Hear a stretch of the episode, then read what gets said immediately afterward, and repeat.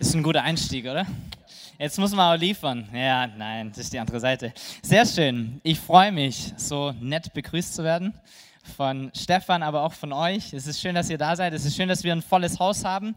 Äh, heute früh schon zwei Gottesdienste gefeiert hier, die grandios waren und ähm, auch ein sehr spannendes Thema hatten. Und umso schöner ist es, dass der dritte auch noch voll ist. Das, äh, daran könnte ich mich gewöhnen. Das ist schön. Ähm, da geht auch noch mehr. So wie Hannah gesagt hat. Hannah, vielen Dank dir für dein Zeugnis. Das, was ich sehe in dir, ist, dass du mega beständig bist. Und das ist das, was ich ähm, sehr schätze an dir und wo ich denke, das ist ähm, eine riesengroße Stärke. So, du hast ein richtig gutes Fundament und du bist auf einem richtig, richtig guten Weg. Und diese Beständigkeit ist was, wo ich sage, Mensch, das, das will ich auch haben. So mega. Vielen Dank für alle deine Worte. Cool. Wir haben die letzten fünf Wochen eine Predigtserie hier gepredigt in dieser Kirche. Vielleicht wart ihr dabei, vielleicht habt ihr Flyer gesehen, vielleicht habt ihr irgendwas online angehört. Und diese Predigtserie hieß, ich habe da mal eine Frage. So, wir haben uns fünf Fragen rausgepickt und haben uns fünf Wochen lang mit diesen verschiedenen Fragen beschäftigt, wie ähm, bist du nicht der Gott aller Götter? Oder, oder der Gott aller Religionen? Oder warum lässt du Leid zu?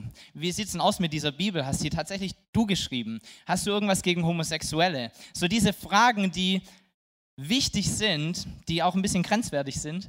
Mit diesen Fragen haben wir uns beschäftigt in diesen letzten Wochen. Es lohnt sich da, die Podcasts anzuhören, diese hm, vielleicht Antworten oder Ansätze sich mal anzuhören, darüber nachzudenken, zu reflektieren, sich zu hinterfragen.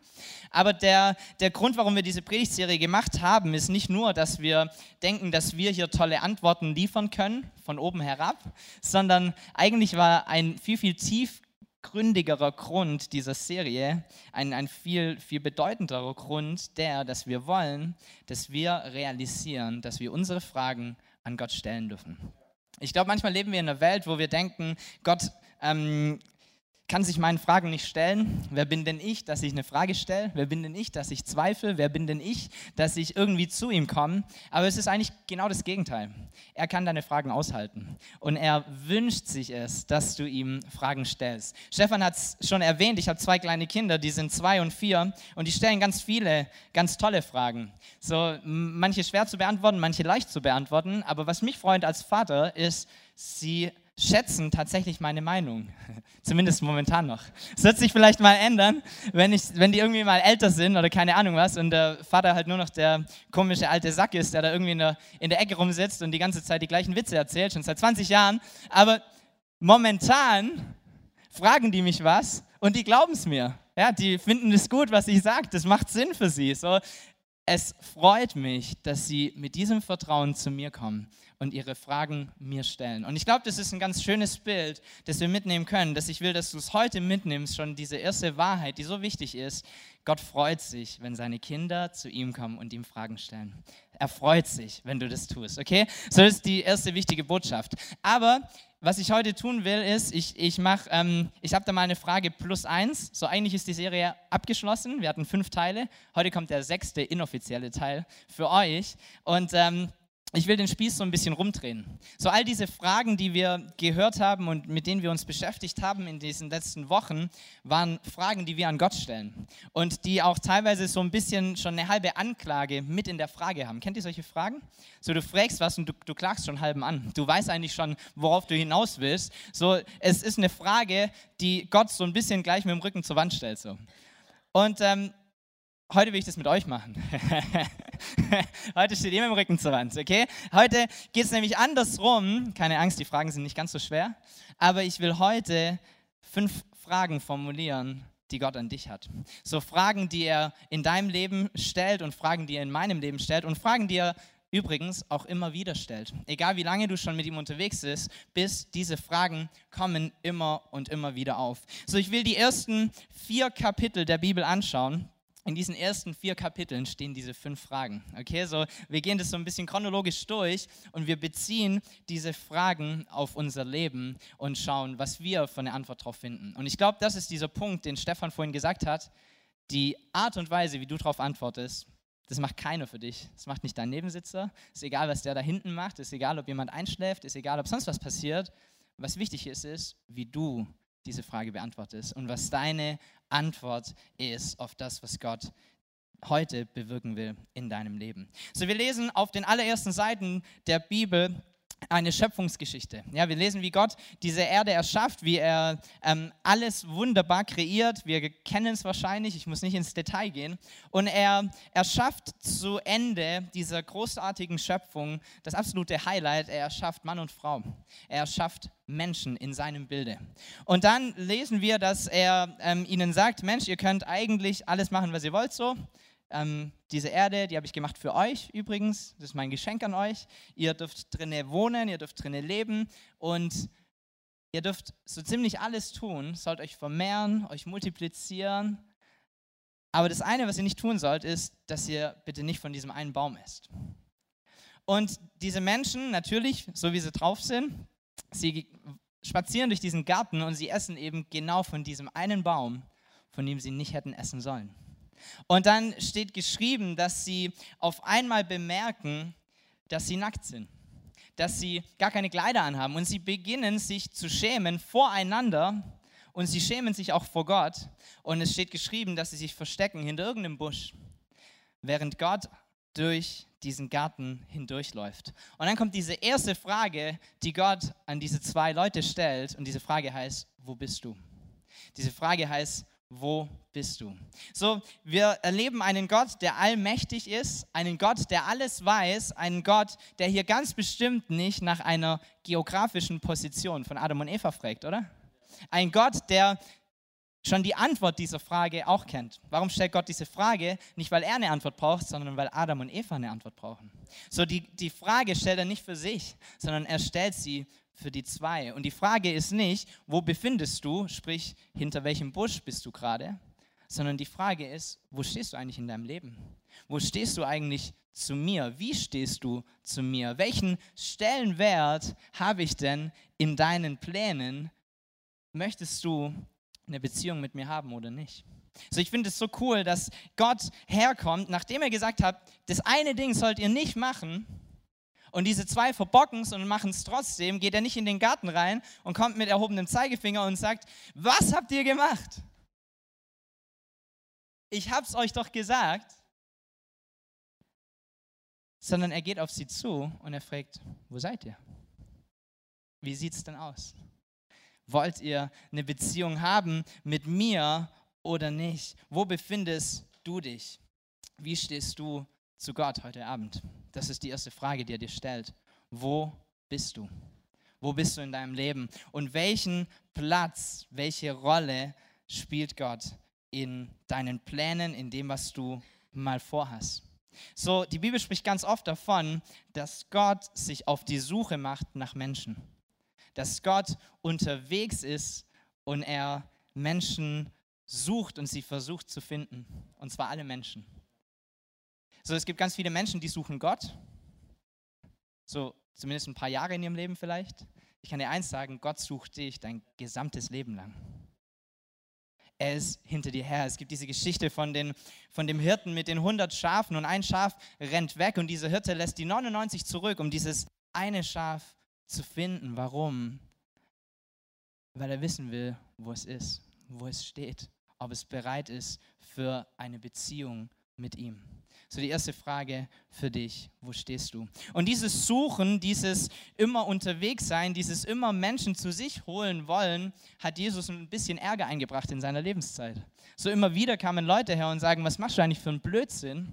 Warum hängst du nicht im Tempel rum mit den Leuten, die es wirklich interessiert, was du zu sagen hast? Warum bist du bei den Prostituierten? Warum bist du bei den, ähm, bei den Sündern, bei den Steuereintreibern, bei den Leuten, die betrügen? Was machst du dort?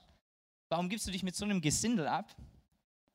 Und Jesus antwortet mit diesem Vers, Lukas 19, Vers 10, der Menschensohn ist gekommen, um zu suchen und zu retten, was verloren ist.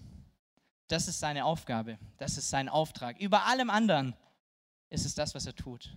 Er sucht dich.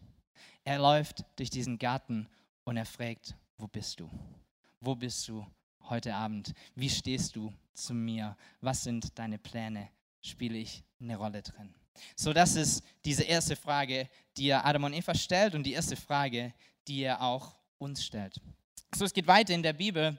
Ähm, Adam fässt sich ein Herz, er kommt hervor aufgrund dieser Frage, er beginnt mit Gott zu sprechen und er erklärt ihm, er sagt ihm, hey, ich habe mich gefürchtet vor dir, weil ich bemerkt habe, dass ich nackt bin und deshalb habe ich mich versteckt.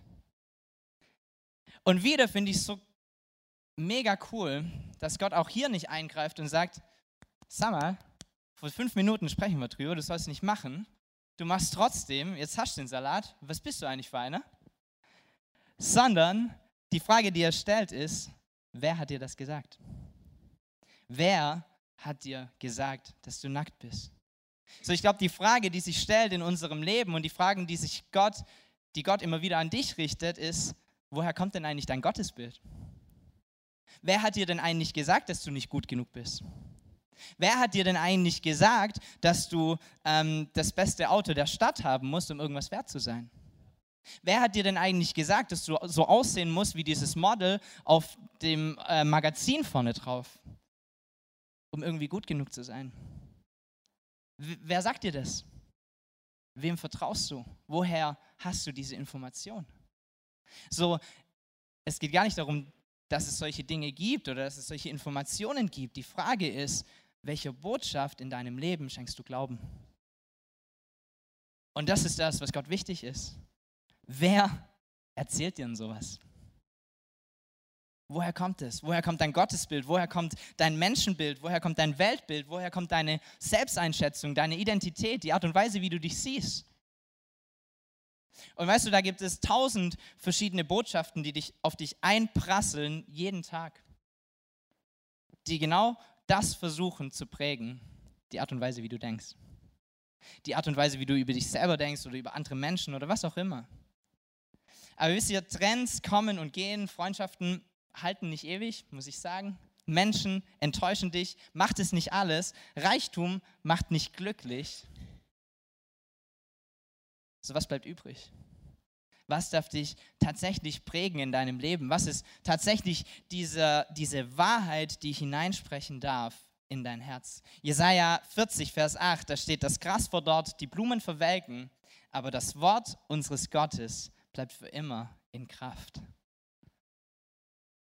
So, so viele Dinge wollen dir sagen, wer du bist, wie du bist, wie du zu, mh, mm, dich zu verhalten hast, was du zu tun haben musst welchen Job du besser lernen solltest. Vor ein paar Jahren hat man gesagt, was macht Maschinenbaumechaniker ähm, oder ähm, so gehen diese Maschinenbaurichtung, dann hast du einen sicheren Job und gut bezahlt. Heute denkt man anders. So, egal wer du bist, du hast verschiedene Meinungen, die auf dich einprasseln. Du hast verschiedene Wahrheiten, verschiedene Dinge, die dich versuchen zu prägen. Die Frage ist, an wen glaubst du? Wem schenkst du Glauben? Und wisst ihr, dieses Wort, das Gott für dich hat, das für immer in Kraft bleibt, an dem sich nichts ändern wird, ist dieses Wort, dass er sagt, ich liebe dich und du bist mir wertvoll. Wisst ihr, ich habe diese zwei Kinder zu Hause und ich bringe sie ähm, nicht jeden Abend ins Bett, zum Beispiel heute nicht. Ähm, aber wenn ich sie ins Bett bringe, dann ähm, ist es völlig egal, wie der Abend war oder wie der Tag war und ob sie ähm, sich gut benommen haben oder schlecht benommen haben, viel gestritten haben, wenig gestritten haben, die ganze Zeit immer brav das gemacht haben, was ich wollte oder genau das Gegenteil gemacht haben. So am Ende dieses Tages, wenn ich sie ins Bett bringe, sage ich ihnen zwei Sachen. Ich sage ihnen, dass sie was Besonderes sind für mich und ich sage ihnen, dass ich sie liebe. Das ist wichtig, oder? Weil das eine Identität ist, die ihnen niemand nehmen kann. Die nicht, die nicht darauf aus, aus ist, was sie machen, richtig oder falsch, sondern die in sie hineingelegt wird. Dein Papa wird dich immer lieben. Und wisst ihr, diese Wahrheit sollte tiefer in uns drin sitzen, wie all der restliche Rotz, der auf uns einprasselt, oder? So, auf wen hörst du? Wem schenkst du Glauben? Wer hat dir denn das gesagt? Wer hat dir das gesagt? Die zweite Frage. So, es geht weiter. Ähm, es stellt sich heraus, dass ähm, Adam und Eva natürlich von diesem Baum gegessen haben, weil die Schlange kam und überhaupt. Und dann haben sie das Ganze bemerkt dass sie nackt sind und Gott stellt ihnen diese nächste Frage, du kannst das alles nachlesen, 1. Mose 3, dann Vers 13 die Frage, warum hast du das getan? Warum hast du das getan? Wisst ihr, wenn mein Sohn was falsch macht, ähm, wenn der, keine Ahnung, der macht ganz witzige Sachen immer wieder, aber wenn er irgendwas falsch macht, dann schimpfe ich im Normalfall nicht direkt. Ich versuche ein guter Papa zu sein, ja. Und die Frage, die mich tatsächlich immer beschäftigt, ist, warum machst du sowas? Also manchmal muss man sich echt an den Kopf fassen, wenn Kinder irgendeinen Blödsinn machen, wo du denkst, wie kommst du überhaupt da drauf? Und ich versuche es zu verstehen, warum er etwas tut. Ist logisch, oder? So, ich gehe zu ihm hin und mir geht gar nicht darum, dass es falsch ist, sondern ich versuche zu verstehen, was dahinter steckt. Und wisst ihr, genau die gleiche Frage stellt auch Gott hier an Adam und Eva, genau die gleiche Frage stellt er auch an dich, wenn du irgendetwas tust in deinem Leben, das nicht richtig ist. Er fragt dich, warum machst du das? Und zwar nicht auf die Art und Weise, warum machst du schon wieder so einen Blödsinn, sondern er ist interessiert an deiner Motivation, an dem, was dahinter steckt. Wisst ihr, wenn du dir einen Baum anschaust, du hast oben irgendwie Früchte oben deine, deine Sünde ist das, was oben rauskommt. Keine Ahnung, dass du bei der Steuer betrügst oder dass du ähm, Leute von oben herab behandelst. Aber Gott interessiert die Frucht gar nicht so arg, sondern er ist interessiert an der Wurzel. Warum tust du das? Was steckt denn dahinter? Was ist denn dein Grundbedürfnis, das dich so handeln lässt? Warum musst du andere von oben herab behandeln? Warum bist du arrogant? Warum hast du kein Herz für andere Menschen? Hast du eine Sorge, dass nicht genug für dich übrig bleibt? Warum betrügst du bei deiner Steuer? Glaubst du, ich kann dich nicht versorgen? So, ihm geht es gar nicht um das Falsche an sich. Ihm geht es darum, was deine Motivation ist, warum du das tust, was du tust. Und oftmals sind wir gefangen in Dingen, die wir immer und immer wieder falsch machen und wir versuchen uns irgendwie zu befreien aus diesem Ding und dieses, dieses eine falsche Handeln einfach abzulegen, funktioniert meistens nicht, oder? Entweder du verstrichst dich in einem neuen falschen Handeln oder sonst irgendwas. Hey, es, es ist Zeit, nicht, nicht nur an die Frucht zu denken, sondern an die Wurzel zu gehen, oder? Und dieses Grundbedürfnis, das hinter all diesem Fehlverhalten steht, dieses Ding, dieses hm, Nicht-Vertrauen, dass Gott groß genug ist oder was auch immer, wisst ihr, dieses Bedürfnis kann einzig und allein von Gott gestillt werden. So, warum hast du das getan? Warum isst du denn den Apfel? Warum vertraust du mir nicht? So, es geht weiter, ein Kapitel später. Ähm, das Ganze eskaliert relativ schnell. So in, in 1. Mose 3, in diesem dritten Kapitel, ist diese erste Sünde in der ganzen, auf der ganzen Welt. Und ein Kapitel später ähm, sehen wir schon, wie es sich so langsam zuspitzt und wie sich zwei Brüder ziemlich krass in den Haaren haben. So die Nachkommen von Adam und Eva heißen Kain und Abel. Und diese zwei Jungs sind, ähm, ja, sind halt Brüder, die raufen auch mal und die können sich vielleicht ab und zu nicht ganz so toll leiden. Und ähm, es steht geschrieben, dass beide Söhne, Kain und auch Abel, ein Opfer vor Gott bringen. So der eine, der opfert so ein bisschen Früchte, die er halt irgendwo findet und er schmeißt sie mal hin und sagt, hier, das kannst du haben. Und der andere steht geschrieben, er nimmt die besten Stücke von den besten Lämmern und er gibt sie Gott. So, es sagt was übers Herz, oder? Der eine nimmt irgendwas, Hauptsache Gott kriegt halt auch was. Der andere sagt, ich will dir eigentlich das Allerbeste geben. Und dann steht geschrieben, dass Gott das Opfer des einen mag und akzeptiert und das Opfer des anderen eben nicht. Und ihn kotzt ziemlich an. Kein, der ist der, der das Opfer der paar Früchte irgendwie gegeben hat. Er ärgert sich darüber und, und ist, ist verärgert, dass Gott sein Opfer nicht annimmt. Und Gott stellt ihm diese Frage, 1. Mose 4, Vers 6. Warum bist du so zornig und blickst grimmig zu Boden? So, die vierte Frage an dich heute Abend. Warum ärgerst du dich?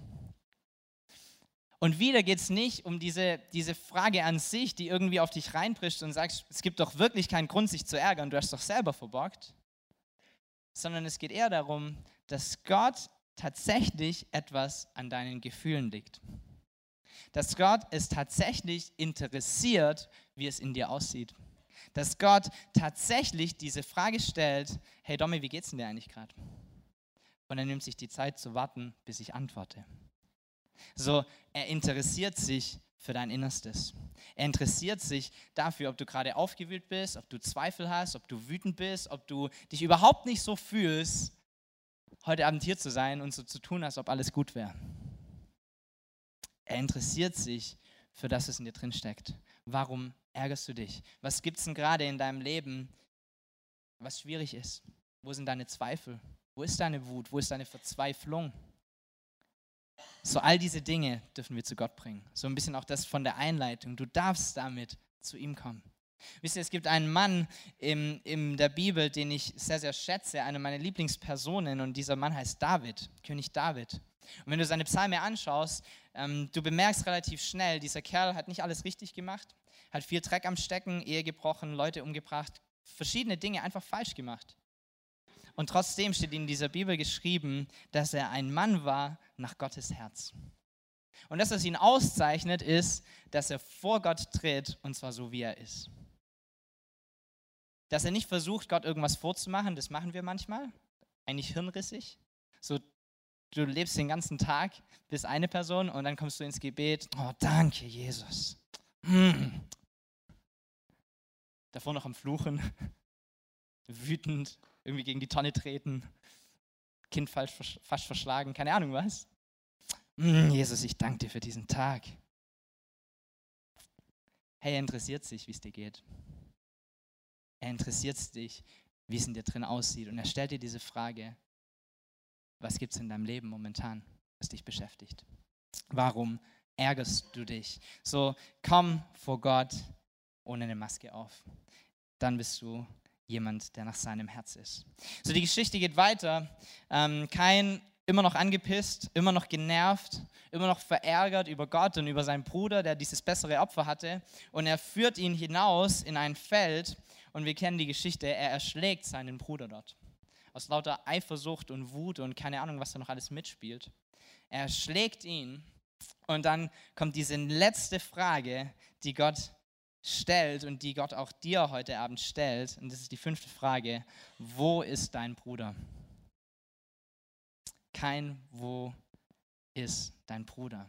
So Gott ist ein Gott der Versöhnung. Gott ist ein Gott, der Beziehungen liebt und der Beziehungen will. Und diese Frage stellt sich uns, glaube ich, immer und immer wieder, weil wir in Beziehungen leben, die nicht so sind. Weil wir Personen in unserem Leben haben, mit denen wir eben nicht in einem guten Verhältnis leben, oder? Weil wir immer wieder Streitigkeiten haben, die nicht nur am anderen liegen.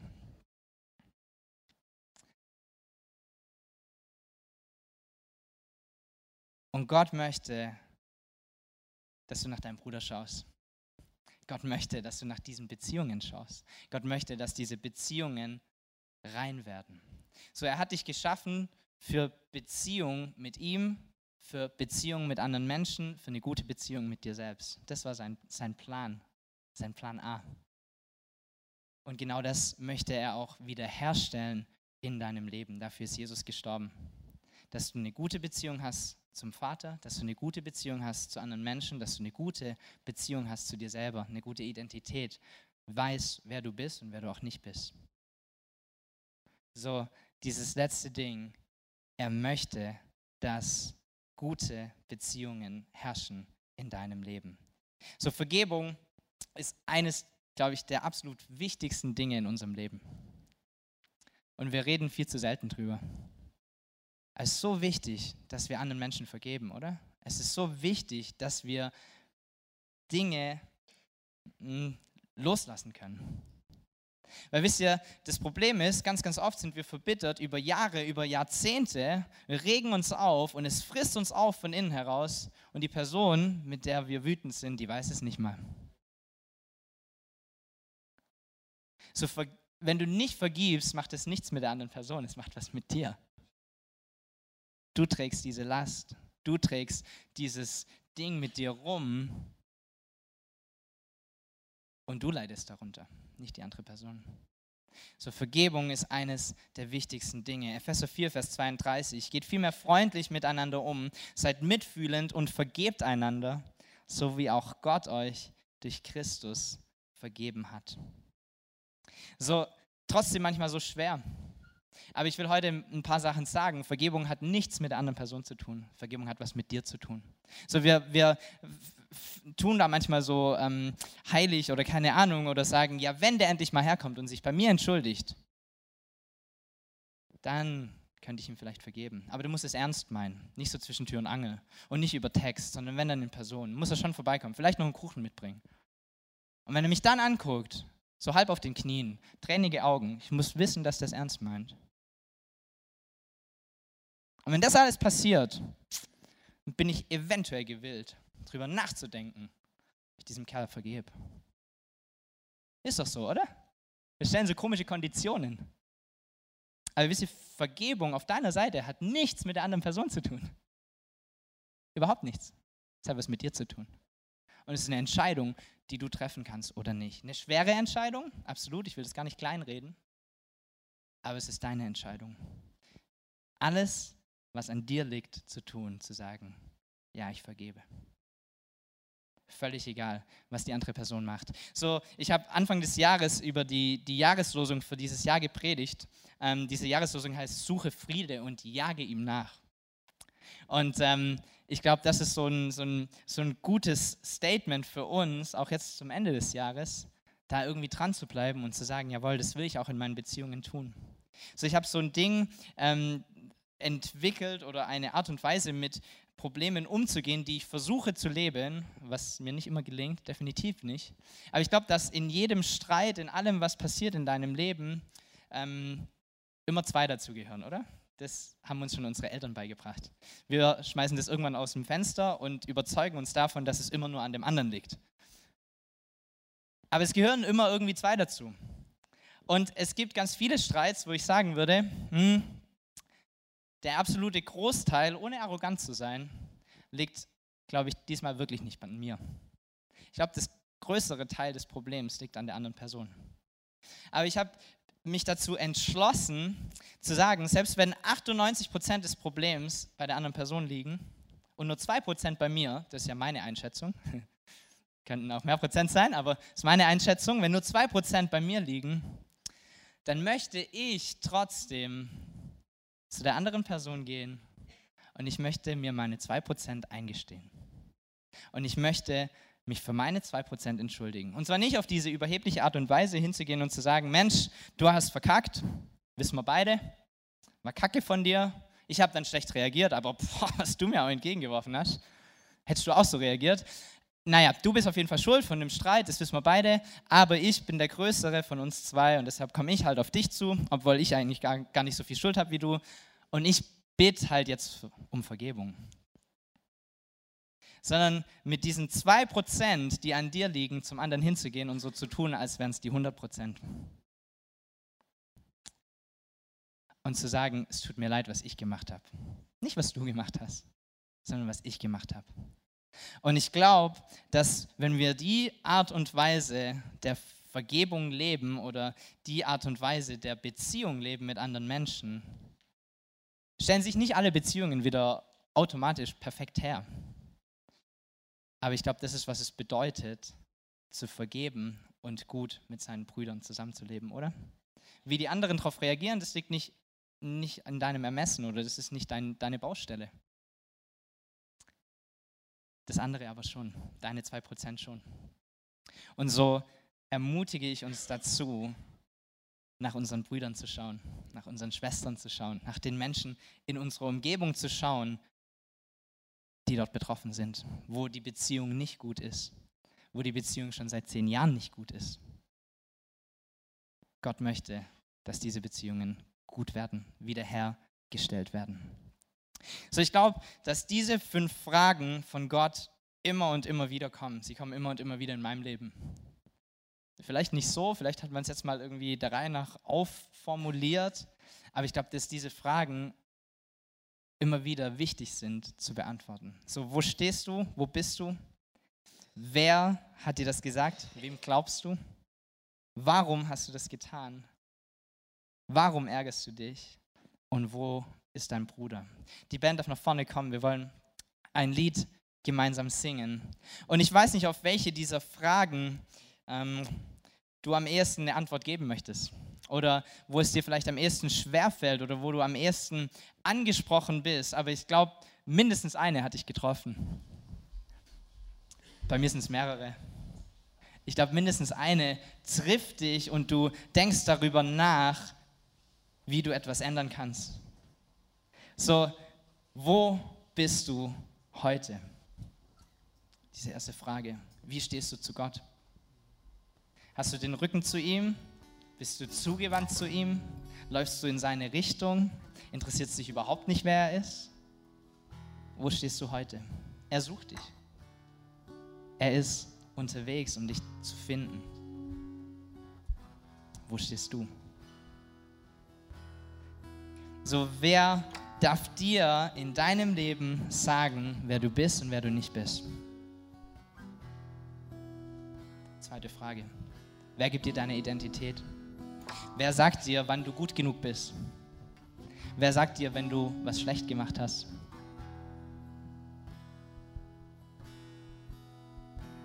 Woher kommt dein Menschenbild? Die Art und Weise, wie du mit anderen Leuten umgehst? Von was ist es geprägt? Auch hier will er hineinwirken und will hineinsprechen und er will diese Wahrheit hineinbringen in deinem Leben.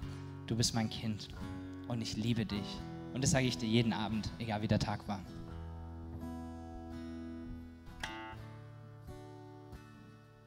Vielleicht hast du auch Dinge in deinem Leben, die du immer wieder verkehrt machst.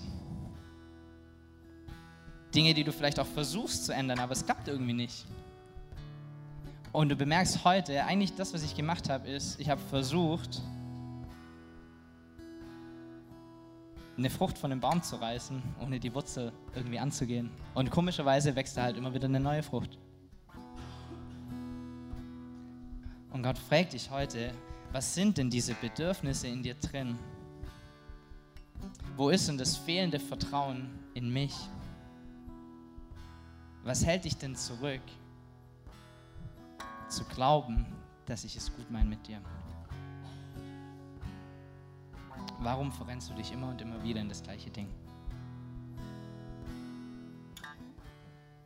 Und vielleicht möchte er bei dir an diese Wurzeln ran. Diese vierte Frage, warum ärgerst du dich? Hey, wie geht's dir heute Abend? Er interessiert sich dafür. Er interessiert sich, ob du nach einer mega anstrengenden Woche hierher kommst oder ob du mega gut gelaunt bist. Und vielleicht ertappst du dich immer wieder, dass du versuchst, vor Gott halt auch irgendwie an auf heile Welt zu machen.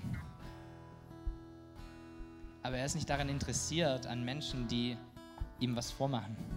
Er ist daran interessiert, an Menschen, die ihm ihr Herz hinhalten und sagen, hier ist es. Es ist hässlich, aber hier ist es. Und vielleicht heute ist ist heute dieser Moment, wo du dir das mal traust, zu ihm hinzugehen und zu sagen, Gott, für manches schäme ich mich wirklich, aber das denke ich gerade. Diese Wut habe ich gerade. Diese Verzweiflung habe ich gerade. Und ich gebe es dir heute. Lass uns drüber schwätzen. Lass uns das gemeinsam angehen. Und vielleicht spricht dich auch diese letzte Frage an und du denkst an eine bestimmte Person, Du denkst an einen Menschen, der mal in deinem Leben war, der es jetzt nicht mehr ist. Du denkst an irgendwelche Familienmitglieder, mit denen du schon lange im Streit lebst. Und natürlich hatten die Schuld. Aber vielleicht bemerkst du heute, hm, so 2% liegen vielleicht auch an mir. Und vielleicht ist heute dieser Tag, an dem du einen Entschluss fassen kannst, zu sagen, mich interessiert mein Bruder, mich interessiert meine Schwester.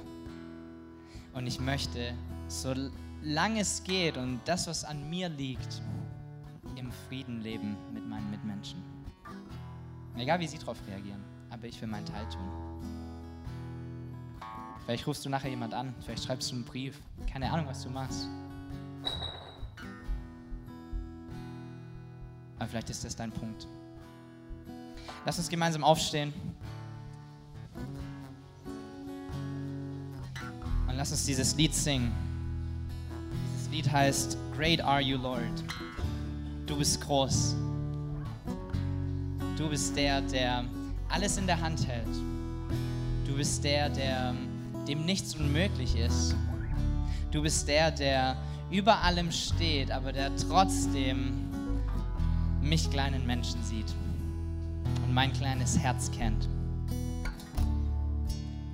Und ich lade dich ein, dort wo du herausgefordert bist, die Frage, die sich dir stellt, sie heute noch zu behandeln. Nicht wegzuschieben. Nicht zu sagen, naja, an so einem Abend, da kann ja schon mal was rauskommen, aber wenn ich es zwei, drei Tage ignoriere, dann funktioniert es schon wieder. Das kriegen wir ja auch manchmal hin. Sondern zu sagen, heute ist der Tag, an dem ich was dran ändere. Heute ist der Tag, an dem ich eine andere Antwort gebe an Gott wie bisher. Heute ist der Tag, wo ich sage, Jesus, hier bin ich. Heute ist der Tag, an dem ich sage, Jesus, von dir kommt meine Identität. Heute ist der Tag, an dem ich sage, Jesus, nach deinem Licht, nach, deinem, nach deiner Wahrheit möchte ich mich ausrichten. Heute ist der Tag, an dem ich sage, ich dulde es nicht länger, dass ich Wut und all die Dinge in mir rumtrage. Jesus, hilf mir. Hilf mir zu vergeben. Hilf mir, es auszusprechen.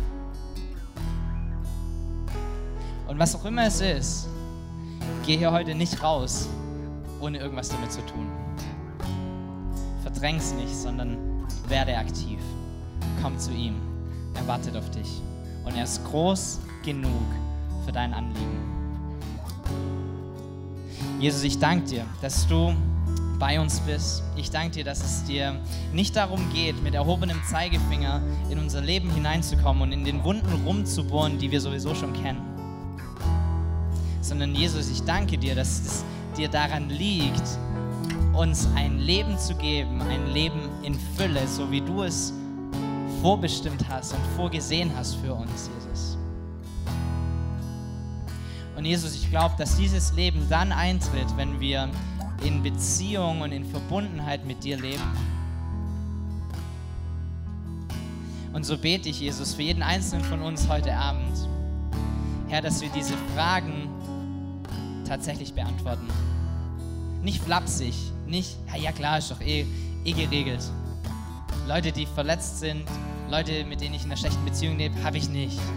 Läuft doch schon sondern Jesus, dass wir uns Zeit nehmen, über diese Fragen, die du uns stellst, nachzudenken und dir eine Antwort zu geben, die dem entspricht, wie es in unserem Herzen aussieht. Danke, Jesus, dass du hier bist. Du bist groß und wir beten dich an. Amen.